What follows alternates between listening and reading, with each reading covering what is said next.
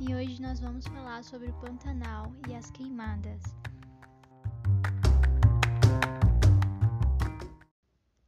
Para iniciar, vamos falar das características físicas e geográficas do Pantanal, primeiro pensando onde ele está localizado. O Pantanal localiza-se em três regiões diferentes, é um bioma internacional, por assim dizer, porque ele está no Paraguai, na Bolívia e no Brasil. No nosso território, a gente encontra ele no sudoeste do Mato Grosso e no noroeste do Mato Grosso do Sul. É uma floresta densa, possuindo hidrografia, uma hidrografia complexa e é bastante úmido. Uma das características mais importantes é o seu relevo, que é um relevo de planície, e são áreas de fácil inundação, o que ocorre de forma periódica. Então, a gente tem os períodos de cheias, em que há a formação de vários lagos, e há os períodos de secas, que esses lagos ficam basicamente estradas, só que são estradas de difícil acesso. É... Porém, o ponto principal que a gente tem que destacar aqui, que eu preciso destacar com vocês, é a questão da biodiversidade do Pantanal. A biodiversidade do Pantanal é riquíssima, é uma grande flora, uma grande fauna. Existem diversas espécies de animais, tanto de insetos, anfíbios, répteis, tudo que você imaginar, mamíferos tem lá no Pantanal, quanto da fauna também, para flores, frutas, enfim, tudo que existe aí para você pensar existe lá no Pantanal. É uma biodiversidade muito rica. Por isso que é tão preocupante a questão das queimadas no Pantanal.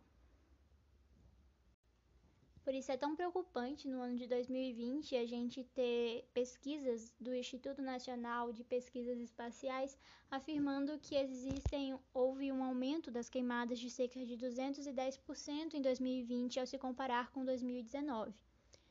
Quando a gente pensa nos motivos, nas causas desse aumento, a gente tem que levar em conta três fatores principais, que é o avanço da fronteira agrícola, né, que são as ações antrópicas de desmatamento de queimadas mesmo, as atividades agropecuárias que têm aumentado justamente pelo avanço da fronteira agrícola e pelo clima tropical. Porque nessa época do ano a gente tem um tempo seco no Pantanal e o ano de 2020 foi classificado como um dos anos mais secos da região. Vamos lá agora explicar cada um desses pontos. Vamos iniciar falando da agropecuária e do avanço da fronteira agrícola, que são os nossos dois primeiros pontos, só que como eles conversam muito, né, eu vou ter, eu vou falar sobre eles juntos. O avanço da fronteira agrícola é algo que vem acontecendo desde 1979, o que significa que desde 1979 o Pantanal tem sofrido já suas queimadas aí o seu desmatamento. E por que essa fronteira agrícola avançou? Porque a nossa sociedade aumentou em população e basicamente, se você tem mais população, você vai precisar né, também avançar com a sua economia e na sua política, influencia em tudo. Por isso, a gente tem o, o avanço da fronteira agrícola aqui no Brasil desde 1979 e essa fronteira continua avançando.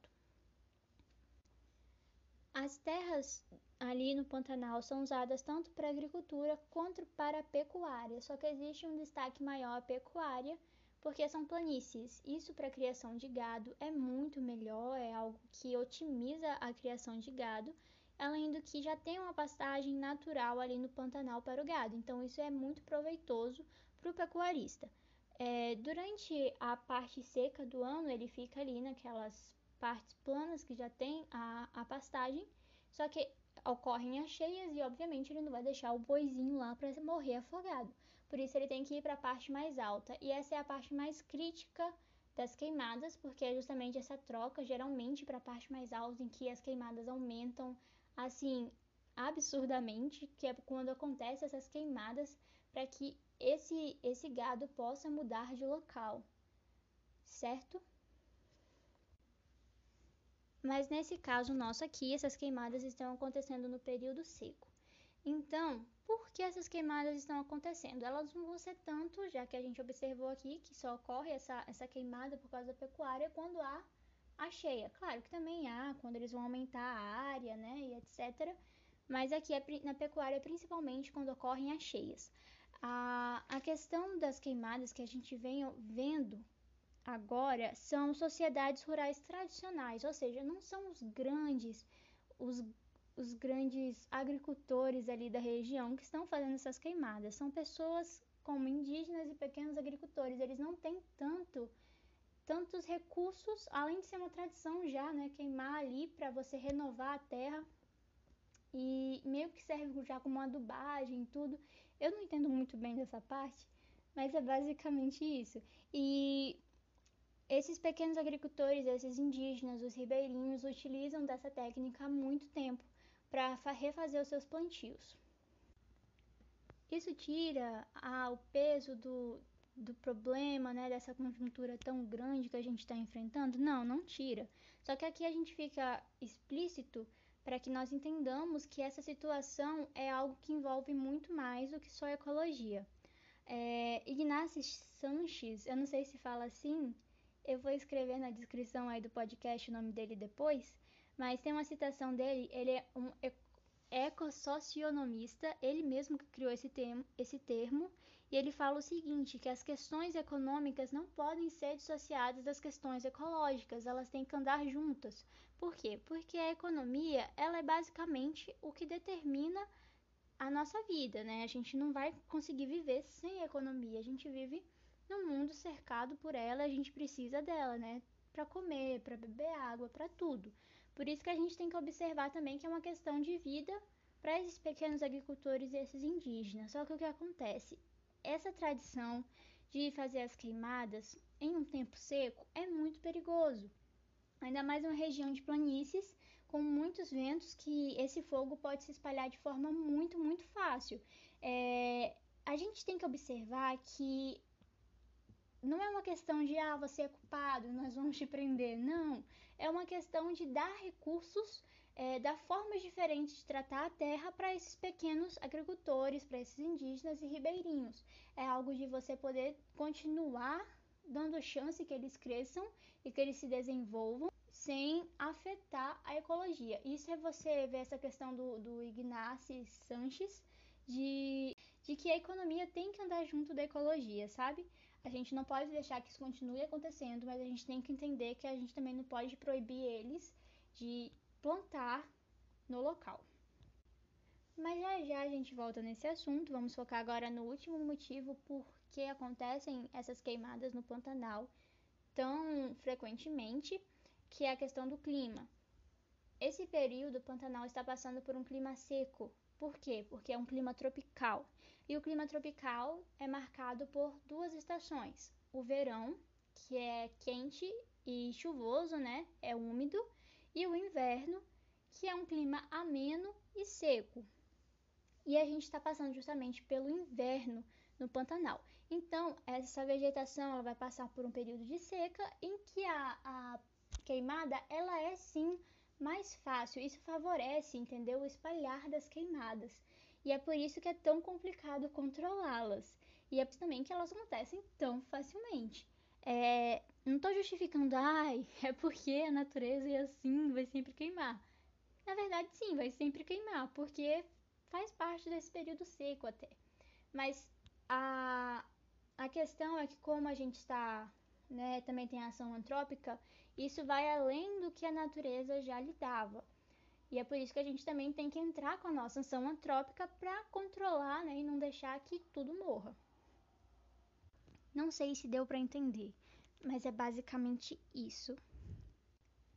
Vamos partir agora para as consequências, que são principalmente o que?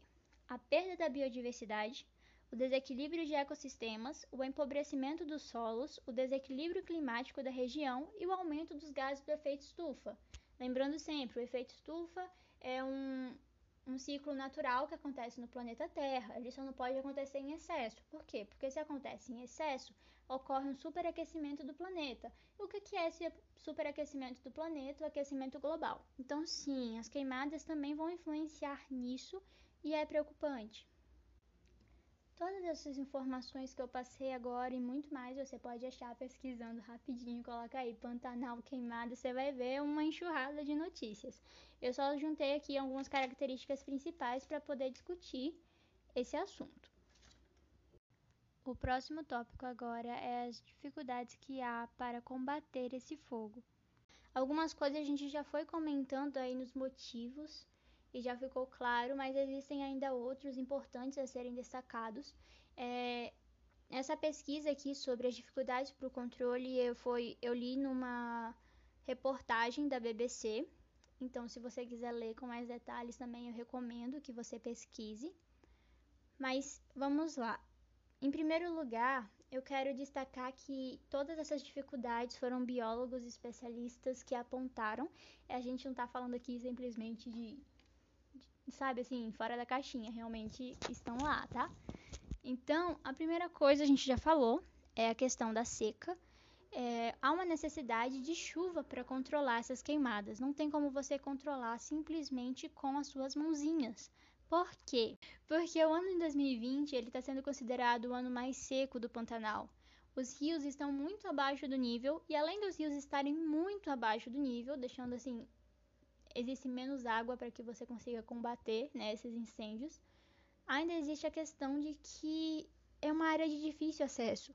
O Pantanal, por mais que esteja sofrendo toda esse, essa devastação que a gente já mostrou, ele é ainda um dos biomas mais conservados do país.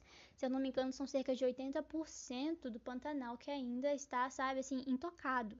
Isso é muito bom, isso é excelente. Só que, justamente por ele ser intocado, existe um, um acesso muito difícil dessas áreas, porque só dá para acessar ou por barco, e não dá para acessar por barco agora, porque está no período seco, ou de aeronave. E a aeronave é uma coisa que a gente sabe que assim é um pouco mais caro, mas não deveria ser na questão de combate, né? A ecologia a gente não deveria talvez, né, olhar tão precisamente para o preço, mas também tem que olhar, não adianta, é aquela coisa lá que a economia está ligada à ecologia e etc. Mas é justamente por ser uma das áreas mais conservadas do país que existe essa dificuldade. A gente depende das chuvas para que esses incêndios sejam resolvidos. Um comentário breve porque 2020 está sendo um dos anos mais secos do Pantanal. Na Amazônia, a gente tem a formação dos rios voadores, que são colunas de ar ricas em umidade que se formam lá na Amazônia por causa do grande número de árvores, a transpiração das árvores e etc. Essas árvores então vão formar essa coluna de ar rica em água e ela vai levar a chuva para toda a América do Sul. É muito importante essa questão dos rios voadores, só que o que acontece? Também está tendo desmatamento na Amazônia. Esses rios voadores vão secando assim e aí aumenta ainda mais a questão do período seco do Pantanal. O período já é seco.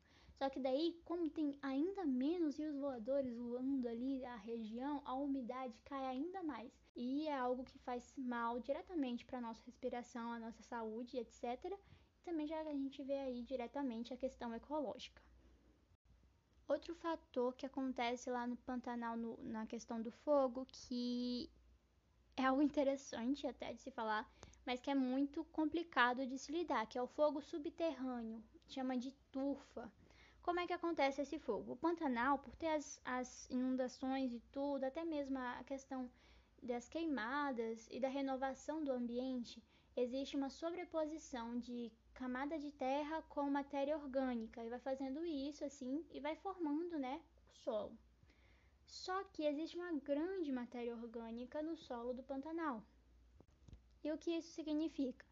Significa que qualquer faísca que entrar em contato com a matéria orgânica que está mais abaixo no solo, que já está enterrada no solo, vai queimar muito. Por quê? Porque existe uma grande matéria orgânica e um grande combustível, um grande potencial de queima. E quando ela queima, ela vai queimando por baixo da terra sem ninguém ver, é, não é visível. Ela vai queimando, queimando, queimando até que ela ache uma fissura na terra que ela possa sair. E daí esse fogo vem de baixo para cima. Eu achei isso muito interessante. Eu sei que não é algo assim pra gente ficar uau, mas é, né? Porque caramba, queima de baixo para cima. Eu achei muito legal. Só que não é legal no sentido de, nossa, vamos fazer mais. Não, assim, é interessante porque é curioso, é um fato curioso, que ele queima de baixo para cima. E esse fogo necessita de um cuidado especial para ser apagado, porque não é apagar somente onde ele saiu, né? Você tem que entender de onde ele veio e tudo mais, enfim, é um trabalho muito, muito que requer assim conhecimento mesmo da área, conhecimento de cuidado ali para apagar esse fogo. Outro motivo para isso acontecer é os ventos.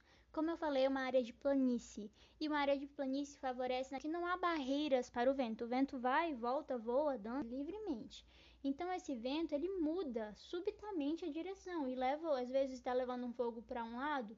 E existe uma prática que para apagar o fogo que se faz, que é você tirar uma um, como se fosse um corredor da, da mata para que o fogo pare, né? Que não tenha mais combustível para queimar. Aí muitas vezes você faz isso, que você retira toda aquela fileira ali e o vento vai e muda e passa pro outro lado que você não tirou, entendeu? A coluna. E continua queimando. Por isso que é muito complicado você controlar esse fogo, porque além do vento estar tá assim, mudando de direção o tempo todo, ele pode pegar uma brasa daqui e levar lá longe fazer outro foco de incêndio. Além de que o vento, ele vai expandir, né, que ele vai trazer mais oxigênio ali pro, pro fogo que já está acontecendo. Ele reacende às vezes fogo que você já apagou, só sobrou uma brasinha lá, dele dá uma sopradinha e volta o fogo. E ele ainda vai espalhar, né, como eu falei, esse fogo. E é também por causa desse vento que a gente vê né, as imagens de, por exemplo, do Paraná, lá em Curitiba, que a fumaça do Pantanal chegou lá. Por quê? Porque o vento ele vem justamente lá do norte, como eu falei, vai viajar até o sul. Tanto os ventos que vêm lá da Amazônia, ricos em umidade, da equatorial, é... a massa, meu Deus do céu, eu esqueci o nome, a massa equatorial continental até lá o sul, tanto a questão né, dos rios voadores, tanto a questão mesmo do, do vento em si, ele vai ser levado então essa fumaça até o sul do país. A próxima dificuldade que eu vou apresentar aqui, na verdade, é uma das maiores causas de todo esse fogo e incêndio, que é a falta de conscientização e cuidado da própria população. Porque existe uma falta de conscientização muito grande. Para você utilizar o fogo para é, manejar a terra, você precisa de autorização governamental e muita gente não tem isso e faz. Por quê? Porque é costume da região, como eu expliquei. E é muito complicado você falar simplesmente para as pessoas pararem. Por quê? Porque elas não vão parar. Né? A gente é assim, ah, e daí? Eu só tô aqui fazendo o meu, é só um, só o meu, não vai fazer nada. Só que daí, 20 mil pessoas pensam assim, entendeu? Ah, o meu não vai fazer diferença nenhuma. E, e faz, cara, faz. E a gente entende, a gente tem consciência disso, mas as pessoas que estão acostumadas a fazer isso ano após ano, às vezes já estão tão cegas dentro desses princípios que não conseguem enxergar o todo. Isso é preocupante. Mas como é que a gente consegue essa conscientização? Voltando à questão de que a maior parte do fogo que tem ocorrido ali no Pantanal é por questões realmente de comunidades rurais tradicionais, a gente precisa entender que eles não vão poder parar imediatamente de as suas atividades econômicas, porque elas, eles dependem daquilo para viver. Né? A gente tem que entender esse lado também. Toda história sempre tem dois lados e a gente sempre tem que analisar os dois para tomar a melhor decisão de forma que não vai atingir ou não vá ter uma má consequência para um lado, mesmo que favoreça o outro, porque assim a gente não vai ganhar nunca. Os dois lados têm que ganhar. Mesmo que seja difícil achar né, esse meio termo, mas a gente tem que buscar uma, uma solução que vá balancear para os dois lados. E assim, eu não vou falar que isso aqui está na internet, que você vai achar fácil e tal, mas é algo que eu penso. Eu acho que a gente deveria dar mais condições para essas pessoas desenvolverem a sua agricultura de forma ali é, ecológica, sabe? De forma que ajude o meio ambiente e de forma que eles também possam crescer e se desenvolver. Não adianta a gente tirar totalmente o acesso deles à terra, porque isso não vai adiantar de nada, eles vão voltar e eles vão desenvolver aquela agricultura. Então, o que a gente precisa é que eles sejam autossuficientes, de forma que eles não necessitem de práticas tão brutais da natureza para conseguir é, fazer a vida deles, certo? Por isso, é dar ferramentas, sabe? Mostrar outras, outros métodos e financiar isso um, dentro de algo que ele consiga ele mesmo depois, sabe? Assim, se resolver. Cara, é você. É uma questão de equidade. Eles não têm acesso direto a essa tecnologia que é muito com comum para muitos, mas para eles é algo muito caro ou que nem se passa na cabeça de como funcionar. Então é você dar, sabe, as ferramentas. Não estou falando simplesmente de dar e largar para lá. É assim, é algo para você investir na área. Se você investir na área para os dois lados, você vai sair ganhando, porque você não vai ter esse problema com as queimadas e vai melhorar a questão respiratória, vai até melhorar a questão de saúde ali da região da nosso, do nosso Brasil em si e vai melhorar a, a questão econômica. Então é você buscar ferramentas de aprimoramento do pessoal que usa essa técnica, fazendo com que essa técnica caia em desuso e entre outra que vai cooperar mais para a situação. Eu penso assim. Eu não posso usar né, nomes específicos de técnicas que eu deveria ter pesquisado, gente, mas desculpa, eu não pesquisei. Mas eu acho que deu para entender. E o último aspecto que todo mundo estava esperando, eu acho, né, é falar do governo.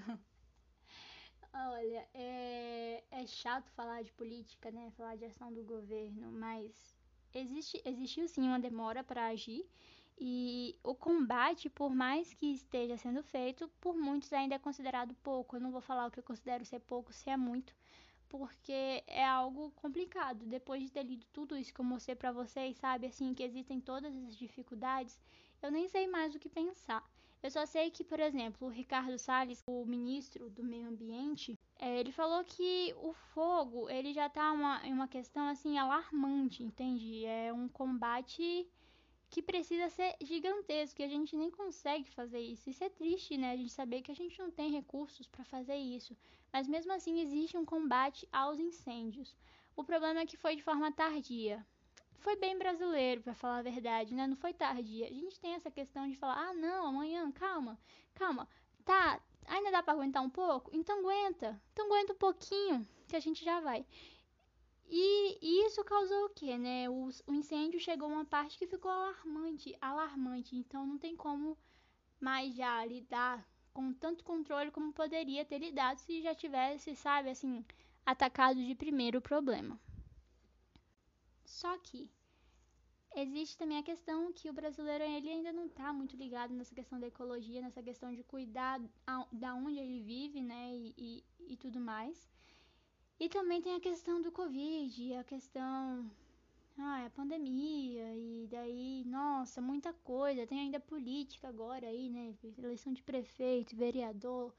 Então, às vezes a gente vai deixando essas coisas para segundo plano, mas é uma coisa muito importante que precisa ser discutida, que precisa ser cuidada, que existem pontos a serem estudados, é, existem estratégias para serem aplicadas e é algo que a gente tem que mostrar, não simplesmente como algo que fala, ah, eu me preocupo, mas só falar que você se preocupa, você pode fazer algo também. Muitas vezes a gente está acostumado a culpar os outros, a culpar, ah, são os pequenos proprietários, são os grandes proprietários, são os pecuaristas, são isso, são aquilo, é o governo.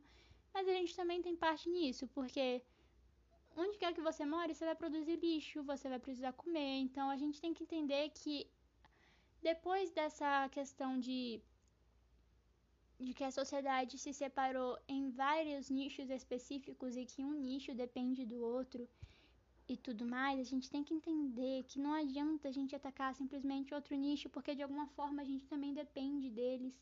E é tudo uma coisa interligada na outra. Então é um trabalho em conjunto também que vai mudar essa realidade.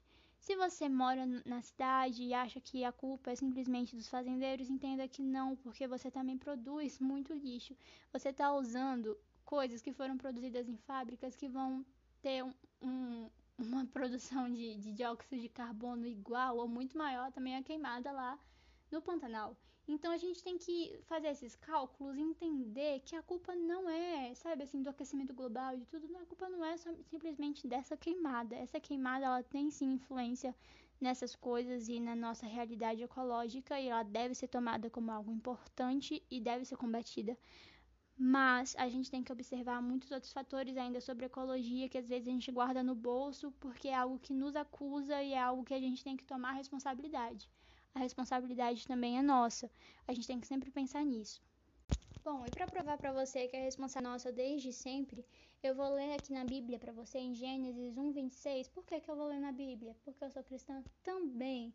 E porque eu acredito que tem de tudo um pouco na Bíblia, de tudo um pouco a gente pode achar. Mas eu vou ler porque o que acontece? A Bíblia aqui é um livro milenar, né? Então, se já tá aqui desde milênios, caramba, mano, como é que a gente pode ser tão, tão desligado dessas coisas, entendeu? É uma questão assim, é uma questão histórica, sabe, está inserida na nossa sociedade de forma histórica e vem de muito, muito antes mesmo que a nossa colonização e a formação do nosso povo. Por isso que eu, que eu acho interessante a gente dar uma olhadinha. Então, bora lá. Gênesis 1, versículo 26. Então disse Deus: Façamos o homem à nossa imagem, conforme a nossa semelhança.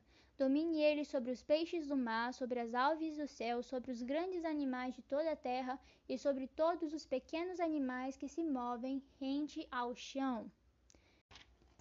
O segundo versículo está em Gênesis 2,15, que diz o seguinte: O Senhor Deus colocou o homem no jardim do Éden para cuidar dele e cultivá-lo. Esses dois versículos falam, falam o que pra gente? Primeiro, que a gente tem domínio sobre a natureza.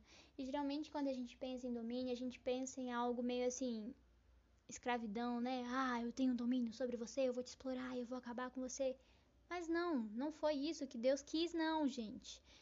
Não. Por quê? Porque no outro versículo, a gente nunca pode ler versículo fora de outros versículos. Um versículo sempre vai conversar com outro, e outro livro vai sempre conversar com outro, e assim por diante.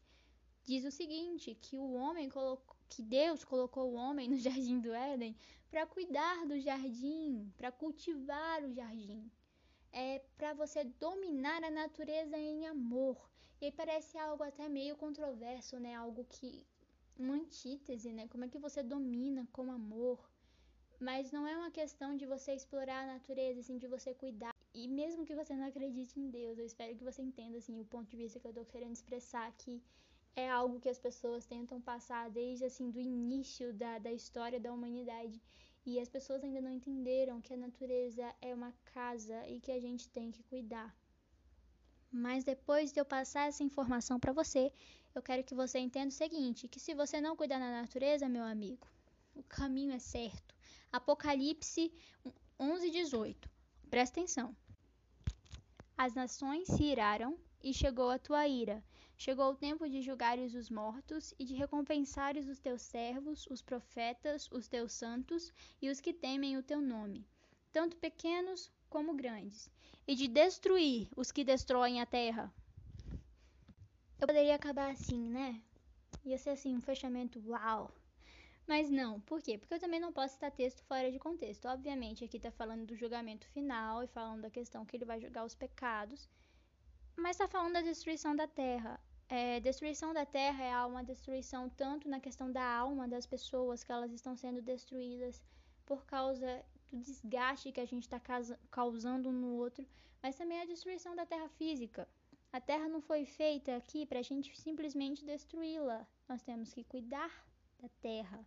Deus não te deu esse reino tão lindo para você simplesmente viver a Deus dará, entendeu? Porque ele já te deu, então ele não te dará.